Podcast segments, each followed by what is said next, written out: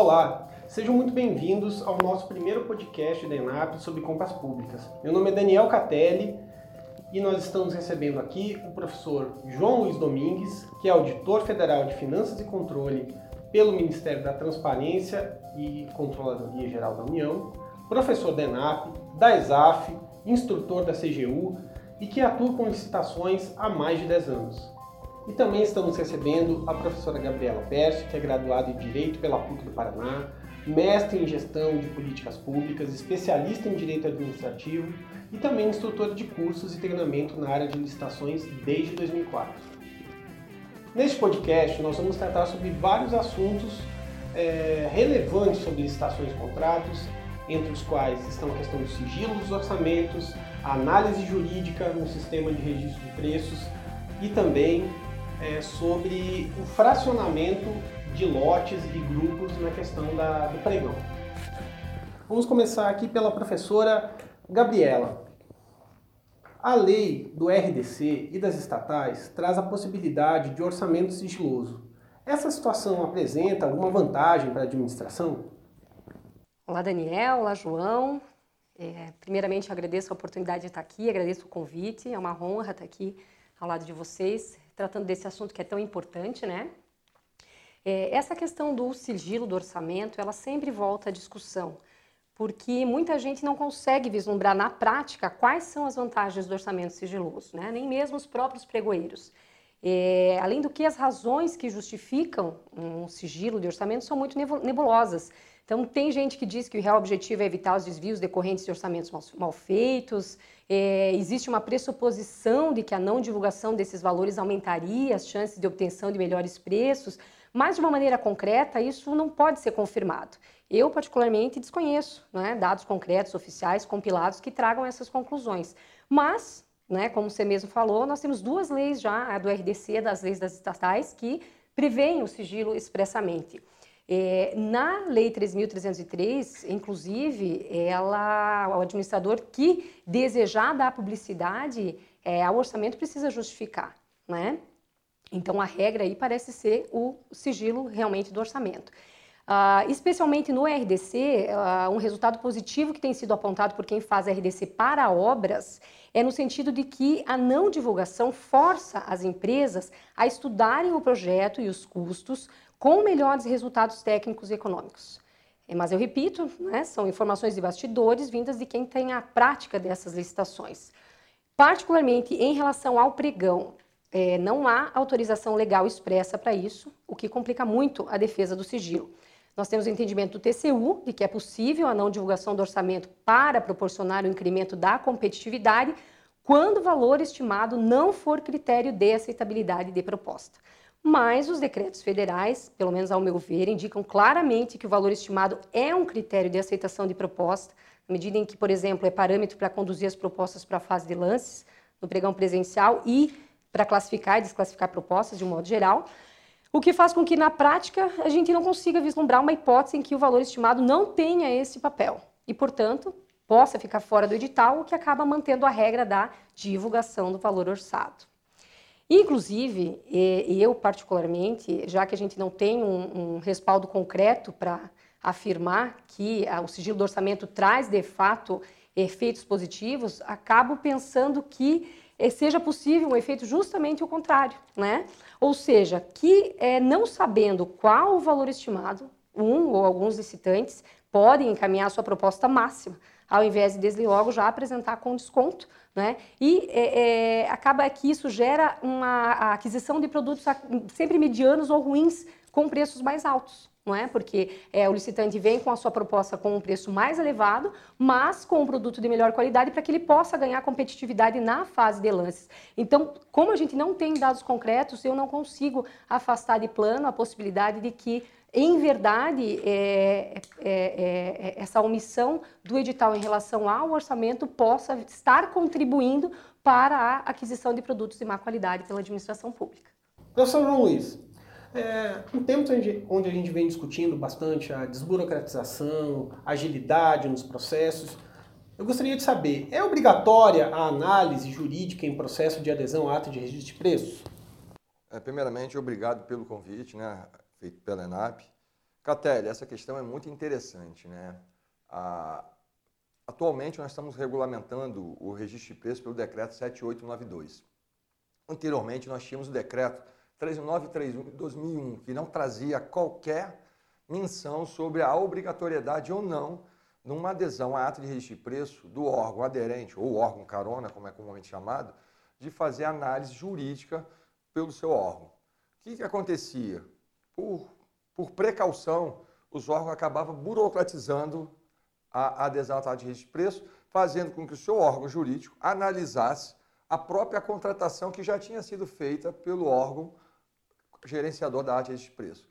Tal fato gerava morosidade nas contratações públicas, vindo de adesão. Já pensando que a adesão à ata de preço é para dar uma celeridade, acaba fazendo a burocratização. Em 2010, a Procuradoria-Geral Federal editou o parecer número 348, falando que era obrigatória a análise pelo órgão jurídico do órgão aderente, de modo a promover a, previamente a ata de preço. Com a revogação do decreto 3931 pelo decreto 7892, a lacuna legal permaneceu da mesma forma. E essa lacuna permaneceu até a edição do decreto 8250, que ao fazer alteração no parágrafo 9 do artigo 9, desculpa, parágrafo 4 do seu normativo, estabeleceu que o exame e aprovação das minutas do instrumento convocatório e do contrato serão efetuado exclusivamente pela assessoria jurídica do órgão gerenciador. Isso aconteceu em 2014. Mas você pode acreditar, Catec, de 2014 até hoje, muitos órgãos, apesar dessa previsão no decreto, continuam submetendo ao órgão jurídico a análise. Alguns órgãos valeram-se do parecer referencial da orientação normativa número 55, para evitar uma análise jurídica, utilizou muito parecer referencial. Mas agora, recentemente, em 2018, a CPLC, por meio da Procuradoria-Geral Federal, editou, promulgou, né, exaurou o parecer número 7, número, número 18, dizendo que estaria revogado o decreto 348 e não há qualquer necessidade do órgão jurídico que vai promover a adesão a uma ata de preço submeter a análise prévia ao seu, ao seu, à, sua, à sua consultoria jurídica. Professora Gabriela, Quais os critérios e cuidados devem ser utilizados para a formação de grupos ou lotes nas licitações realizadas por pregão? Certo. É, na realidade, né, a, o, o, o, critério, é, a regra, né, a regra é a realização de licitações por itens. Né? A gente sabe que é, existe uma orientação, uma súmula do Tribunal de Contas nesse sentido, já é entendimento da doutrina e tal. Então, a regra é a divisão do objeto em itens. É, mas essa dúvida de como juntar esses objetos em lote, ela deve ter, na minha opinião, a mesma linha de raciocínio da divisão do objeto em itens, ou seja, a economicidade. É preciso que se demonstre que a reunião de objetos em lote ela é mais econômica, primordialmente mais econômica do que a divisão do objeto em itens. Né? É, esse é o critério fundamental. A lei de licitações traz é, essa indicação da economicidade e da viabilidade técnica do objeto na divisão. A gente também pode pensar na questão da viabilidade técnica é, no caso dos lotes, mas primordialmente o critério que orienta a reunião de objetos em lotes é a economicidade.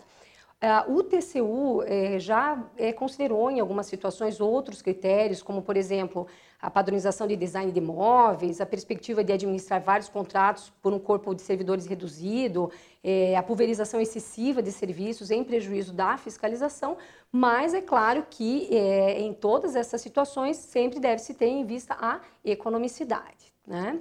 Uh, em relação aos cuidados, então, é preciso que a vantagem da licitação em lote sobre a divisão do objeto em itens seja demonstrada dentro do processo. Esse é o principal cuidado. Do ponto de vista da reunião dos objetos, é, precisa se atentar para não incluir objetos em, de ramos de negócios distintos em um mesmo lote e aí ter o efeito justamente o contrário, comprometer a competitividade da licitação.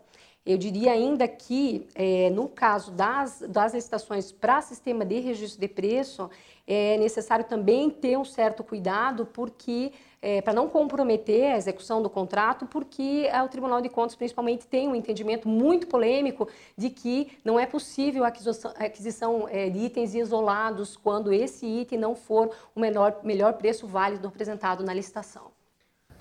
Professor João, é, aproveitando a deixa da professora Gabriela, como você avalia essa questão, em, em especial em relação ao sistema de registro de preços? É, Catelli, o que eu vejo é que a utilização da ata de registro de preço, tanto pelo órgão gerenciador, pelo participante e também em alguns casos pelo, pelo órgão aderente, ela está perdendo às vezes um pouco da sua utilização, até pela própria interpretação que o TCU tem dado sobre a utilização da ata de preço. Como bem falou a professora Gabriela, é, a gente percebe que alguns órgãos estão deixando de fazer licitação ou para registro de preço, ou quando fazem para registro de preço, fazem a licitação para itens, né, por itens. Né? E isso tem levado a um grande problema, porque às vezes alguns itens a administração não consegue encontrar um fornecedor ou um prestador de serviço. A licitação dando alguns momentos fracassada ou, de repente, deserta. A junção da licitação em grupo às vezes se faz muito necessária, em alguns casos, pela própria, pelo próprio histórico do órgão, às vezes o órgão localizado numa unidade mais distante, e se ele não fomentar uma licitação por grupo ou por lote, ele não vai acudir interessados em participar da licitação para fornecer o bem ou para prestar o serviço, ou às vezes pela própria natureza do objeto, se ele botar o item separado, ele pode não conseguir alcançar a totalidade da, dos bens ou serviços que queria contratar. Eu trago um exemplo bem clássico, que é uma licitação para aquisição de livros para uma universidade federal, por exemplo. Se lista lá 50 livros. Se eu fizer a licitação por itens, é bem provável que eu possa ter vários fornecedores para esses livros. E no final das contas, alguns dos fornecedores, em virtude do valor, ou de repente do que seria que poderia apresentar a proposta, eles não apresentam, ou se apresentam e ganham, não, não entregam, porque torna-se muito custoso entregar um livro em localidade mais distante a um preço que às vezes não compensa fazer a, a, a relação de contrato com a administração. Então, as universidades fazem o quê? Elas estabelecem um grupo com todos os livros, porque quem ganhar naquela modalidade tipo licitação maior desconto na tabela do fabric... do, das editoras, fornecerá todos os livros. Aí eu paro para pensar, se por acaso a, a, empresa que ganhou, ela ganhou no menor preço global. Se tiver um livro ali dentro que alguma outra empresa numa, um, apresentou lance em que este item, este livro especificamente, tenha valor acima, abaixo do valor da empresa que ganhou, o Tribunal de Contas União não permite a utilização da ata para este item. Ou seja, a universidade ficaria sem um livro. Agora, dois critérios nós temos que tomar cuidado. Se por acaso a universidade adquirir a ata na sua integralidade, esse, esse posicionamento tribunal cairia por terra, porque ao adquirir toda a ata, a administração estaria demonstrando a vantajosidade da proposta. Não é porque um item que foi adjudicado com valor global, voluntário, acima da outra empresa, estaria prejuízo para a administração, porque globalmente a melhor proposta ganhou e foi executada. Agora, para para pensar se não, o órgão gerenciador não utilizasse toda a ata, utilizasse parte dela, o órgão participante ou órgão aderente utilizasse este item isoladamente num preço ofertado acima de uma proposta que sequer foi analisada pela administração. Não podemos considerar uma proposta válida. Quando o TCU faz essa análise, a ideia que eu tenho é que ele faz análise sobre o preço, ele não faz análise sobre o custo. Qual é o custo de fazer uma nova licitação? Qual o custo que a administração deve pagar para não ter aquele objeto? Então, o que eu entendo é, o item isolado só poderia ser, é, não ser utilizado pela administração caso ele estivesse acima do valor de mercado. Se a administração faz uma licitação por, por, por grupo, por lote, estabelece valor máximo unitário, e se esse valor máximo unitário está abaixo, acima do valor ofertado pela empresa, ou seja, o valor que a empresa apresentou é o valor de mercado, não teria por que a administração não fazer a execução desse item. Professora Gabriela, como você entende a utilização do poder de compra estatal para promover políticas públicas? É, essa prática de usar o poder de compra do Estado para executar políticas públicas, ela não é uma novidade, né? Não foi o Brasil que criou isso. Ela vem sendo adotada em diversos países já há bastante tempo. É, no Brasil, especificamente, isso tomou corpo, na verdade, nos últimos 10 anos. Antes disso, vocês devem lembrar, quem trabalha com licitações há mais tempo, deve lembrar que nós tínhamos basicamente os critérios de desempate do parágrafo 2 do artigo 3 da 8666 e a disposição do artigo 29, é, que impõe como documento de habilitação a declaração de inexistência de trabalho de menor, em condições diversas das previstas na Constituição, que foi incluída em 99 pela Lei 9854. Depois disso, a gente teve a Lei Complementar 123, de 2006, que traz é, é, os benefícios da microempresa e empresa de pequeno porte. Em 2012, nós tivemos a inclusão do desenvolvimento nacional sustentável como objetivo da licitação, pela Lei 12.349. Em 2015, vieram as margens de preferência. Ao longo desse período todo, nós tivemos ainda a inserção de algumas hipóteses de contratação direta por dispensa. Em 2015, também tivemos a inclusão de regras para a contratação de empresas que comprovem a reserva de cargos para pessoas com deficiência ou reabilitados da Previdência Social. E, mais recentemente, tivemos o decreto é, 9450, né, de 2018, que impõe a exigência da contratada é, do emprego de mão de obra formada por pessoas presas ou egresso do sistema prisional na contratação de serviços de engenharia com valor anual acima de 330 mil reais. É, existe uma crítica, inclusive, fazendo um, um parênteses aqui, é, que essa, essa, essa condição tenha sido imposta por decreto, né? porque seria uma inovação no mundo jurídico, deveria ter sido feito, portanto, por uma lei formal. Né? E, além disso, tramitam e já tramitaram vários outros projetos nessa linha no Congresso Nacional, Congresso Nacional é, como aquele que prevê a contratação de moradores de rua também. Né? É, qual é a crítica? É no sentido de que a contratação pública, diante de tudo isso, parece ser uma solução para tudo, menos para a compra pública. Né? É, nós temos inúmeros outros problemas que precisam ser resolvidos e que acabam não sendo priorizados. É, o processo de compra, de, de, compra ou a contratação, enfim, perde o foco, né? A licitação fica ainda mais prolixa, além do que não há um acompanhamento efetivo dos resultados da política pública. Não tem um controle, não se tem um controle sobre a eficácia dessa medida. Onde estão, por exemplo, os dados concretos é, sobre os resultados da política de microempresa e empresa de pequeno porte? Será que pagar mais caro para contratar a ME ou EPP, por exemplo, tem sido uma boa escolha? Houve uma efetiva contribuição do crescimento real dessas empresas? Quais têm sido os eventuais efeitos colaterais disso para a administração pública? A gente escuta muito né, é, os servidores reclamarem de um contrato que é, é executado por uma microempresa, empresa de pequeno porte, que é mal executado. Não é? é? como essa medida reflete na realidade dos estados e municípios, por exemplo. A gente tem é, é realidades diferentes, né, federal, estadual, municipal.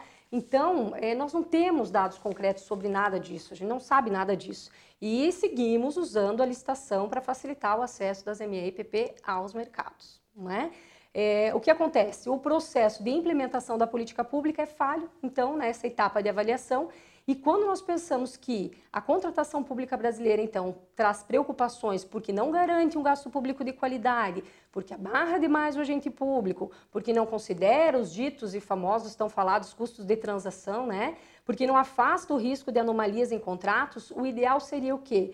que os esforços legislativos se concentrassem em corrigir esses problemas para então pensar em fomentar a política pública por meio das aquisições do Estado. Professor João, é, um tema bastante que parece singelo, mas que na verdade não é, é sobre o marco inicial para a contagem da vigência dos contratos administrativos. O que o senhor podia falar sobre isso?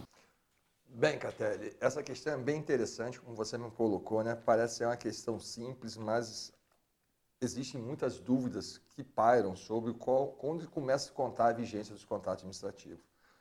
É, se formos fazer essa pergunta numa turma de capacitação, por exemplo, a gente vai verificar que algumas pessoas vão indicar que o contrato tem vigência a partir da data da sua publicação e outras vão dizer que é a partir da sua assinatura.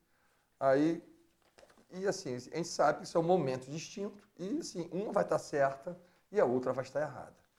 Qual é a regra que deve ser adotada? A regra a ser adotada é a regra que foi estabelecida lá pelo parecer da Procuradoria Geral Federal o parecer número 6 de 2014, em que estabeleceu como data de início da vigência a data da assinatura do contrato ou a data estabelecida no instrumento de contrato, marcando o início da vigência do contrato. A gente pode verificar uma variação, às vezes, quando é uma obra. Quando se tem uma obra, A data de início da vigência do contrato é, às vezes, a data da emissão da ordem de serviço. Por que, que isso acontece, Catelli? Acontece porque a gente não tem a precisão de quando vai se iniciar a obra. Então, marca como data de início, está escrito no contrato, aí não é uma data certa, é uma data incerta, futura, que quando se for emitir a nota, a ordem de serviço, vai iniciar a vigência do contrato. Então, nós teríamos dois marcos, de acordo com o parecer número 6 de 2014, que seria a data da assinatura ou a data prevista no instrumento do convocatório. Agora, vai perguntar se, no contrato, desculpa, vai perguntar-se para mim, João, mas não poderia ser da data da publicação? A data da publicação ela só torna o contrato eficaz. Ele traz a publicidade do contrato.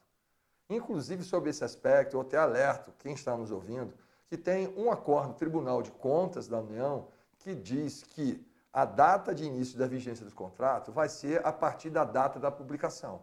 Eu só queria alertar que, neste caso concreto, o que o TCU se posicionou por meio do acórdão número 400 de 2010 plenário foi no fato em que uma prefeitura do estado de Tocantins, ao utilizar recurso federal, celebrou contrato e ficou por mais de dois anos sem fazer a publicação do extrato do contrato. Então, se é para você, a administração tem que publicar o extrato para início de, de publicidade, para dar a eficácia dos contratos e dar conhecimento à sociedade que está executando algum contrato, esse lapso temporal de dois anos faz com que, em tese, o contrato não pudesse ser vigente. Mas, não, em, em regra, isso não é a verdade, porque a publicidade não é o elemento constitutivo do ato administrativo. Então, a regra geral que a gente tem que entender é a vigência dos contratos se inicia ou com a data da assinatura, ou a data estabelecida, ou um fato descrito dentro do instrumento de contrato. Professora Gabriela, é, agora uma pergunta bem polêmica. A terceirização da atividade fim vai tomar conta da administração? Olha, isso é extremamente polêmica, né? A gente viu aí com a, o novo decreto 9.507 de 2018, que revogou o 2271, né, o antigo 2271 de 97, a gente tem visto vários posicionamentos defendendo que é, o decreto trouxe uma abertura tal a ponto de afetar as próprias atividades fim da administração pública, né? É, acho que a gente precisa ter bastante cautela em relação a isso. É, na minha visão, o decreto disciplinou de uma forma mais ampla a questão, é, especialmente porque ele não elenca mais quais seriam as atividades terceirizáveis, né? E é, é isso que vem gerando essa tensão e isso precisa realmente se dissipar. É, eu entendo que não houve, em verdade, grandes mudanças em relação a esse ponto, né? salvo o fato de que o novo decreto estende a regulamentação da terceirização também para a administração pública indireta. Então, acho que eles vão sentir um pouco mais é, os efeitos em relação a ter que seguir uma norma específica né, é, que regule essa matéria. Uh, vejam só, antes o decreto 2271, por que, que eu digo que não teve modificações? Né?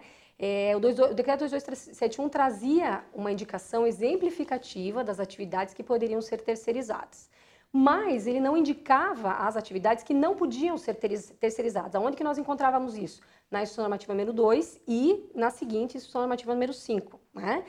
Hoje, esse decreto 9507 não indica as atividades e me parece que o Ministério é, do Planejamento vai regular isso agora, né? Eu tenho ouvido informações nesse sentido, mas o que, que ele fez? Ele indicou claramente as exceções. Então, parece que houve a intenção de possibilitar a ampliação da terceirização e a forma como o novo decreto vem escrito permite à administração enxergar algumas atividades que não eram comumente terceirizadas, passando a terceirizá-las. Não que não fosse possível, mas agora isso se tornou mais claro com a nova redação do decreto.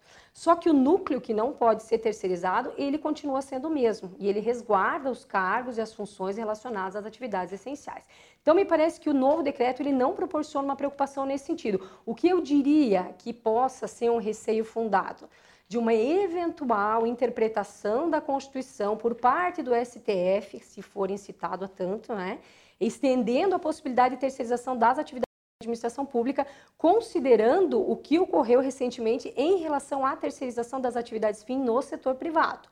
Se houver permissão constitucional para isso, né, se, se, o, se, o, STF assim entender, aí sim o decreto deve ser interpretado conforme a Constituição. É óbvio que existe todo um conjunto de regras que vai precisar ser analisado e também ser considerado o próprio espírito constituinte.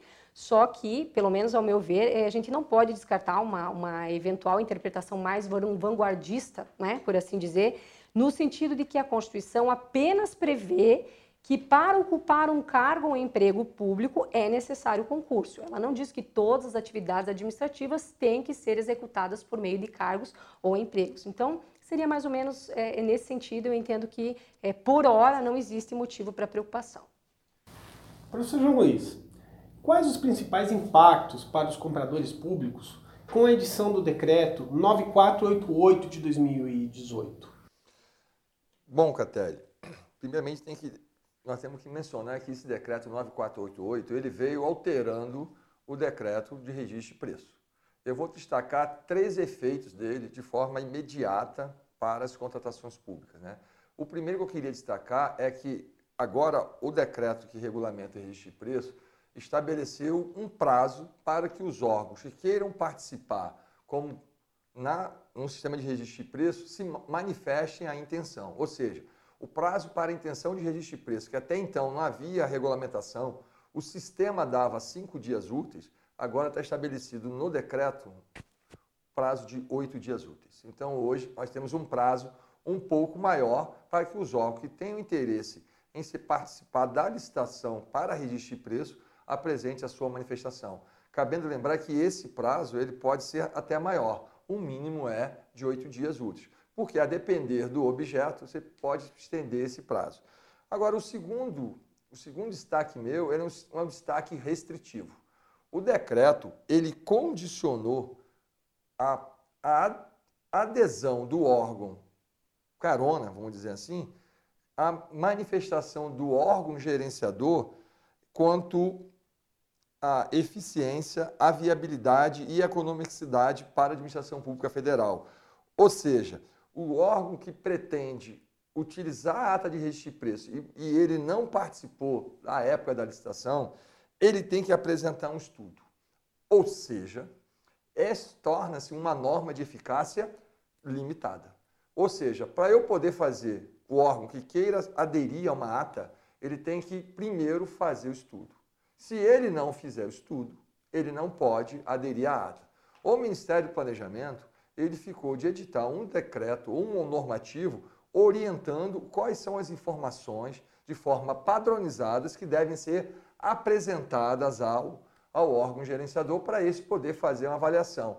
E se ele aprovar, além dele aprovar, ele tem que fazer a divulgação dessa adesão no portal de compras do governo federal. Agora, Recentemente, para dirimir dúvidas, o Ministério do Planejamento editou uma notícia em sua rede social do Comprasnet que, enquanto não editada a norma, os órgãos que queiram participar da licitação como aderente, fazer adesão, utilização tardia, poderiam fazer valer mesmo sem a elaboração do, do tal estudo. Ora, se a norma de eficácia limitada exige a obrigatoriedade do, do estudo, você trazendo para esse conceito, você está trazendo uma norma de efeito contido, que não seria o caso. Então, está gerando muita controvérsia na utilização da arte de preço. E o terceiro que eu destaco é que houve agora uma redução da possibilidade de utilização da arte de preço. Anteriormente à edição do decreto 9488, cada órgão aderente poderia utilizar 100% do valor da ata. Hoje, ele só pode utilizar 50%. O órgão gerenciador poderia estabelecer até o quíntuplo o, o quantitativo de itens registrado para utilização para os futuros órgãos aderentes. Essa agora passou para o dobro. Exceção feita apenas para os itens de informática, né? Que para os itens de informática, oh, desculpa, para os itens de compra nacional. Para os itens de compra nacional, o, permaneceu o quíntuplo, e permaneceu os 100%. Houve uma restrição quanto ao item de informática. Só pode ter utilização de adesão a atos de, de itens de informática, bens e serviços de informática, se essa for gerenciada pelo Ministério do Planejamento ou por um órgão autorizado pelo Ministério do Planejamento. Exceção é feita apenas se a contratação de serviço estiver vinculada ao fornecimento de bens de TI e comunicação, constante da mesma ata de registro de preço. E professora Gabriela, o que você acha a respeito do, dos comentários que o professor João fez acerca do decreto 9488? Então, o professor João foi muito pontual e, e né, é, foi realmente direto às, às, considerações que eu faria também. É, eu quero destacar apenas, é, talvez até sendo um pouco pessimista, né, fazendo um prognóstico meio pessimista, é, sobre a questão dos estudos técnicos, né, sobre a elaboração desses estudos técnicos pelo Carona. E eu, particularmente, sou bastante descrente de que isso venha a ter um sucesso, porque é, além de burocratizar o processo, é, vejam que, como o professor João bem destacou, esse estudo tem o objetivo específico de fundamentar o cabimento da adesão, é, demonstrando que ela vai trazer vantagem para todos os usuários da ata. Né? Então, para ser mais explícito, o que, que o estudo tem que demonstrar? Ganhos de eficiência, segundo o próprio decreto, viabilidade e economicidade para a administração pública federal. Sinceramente, eu não imagino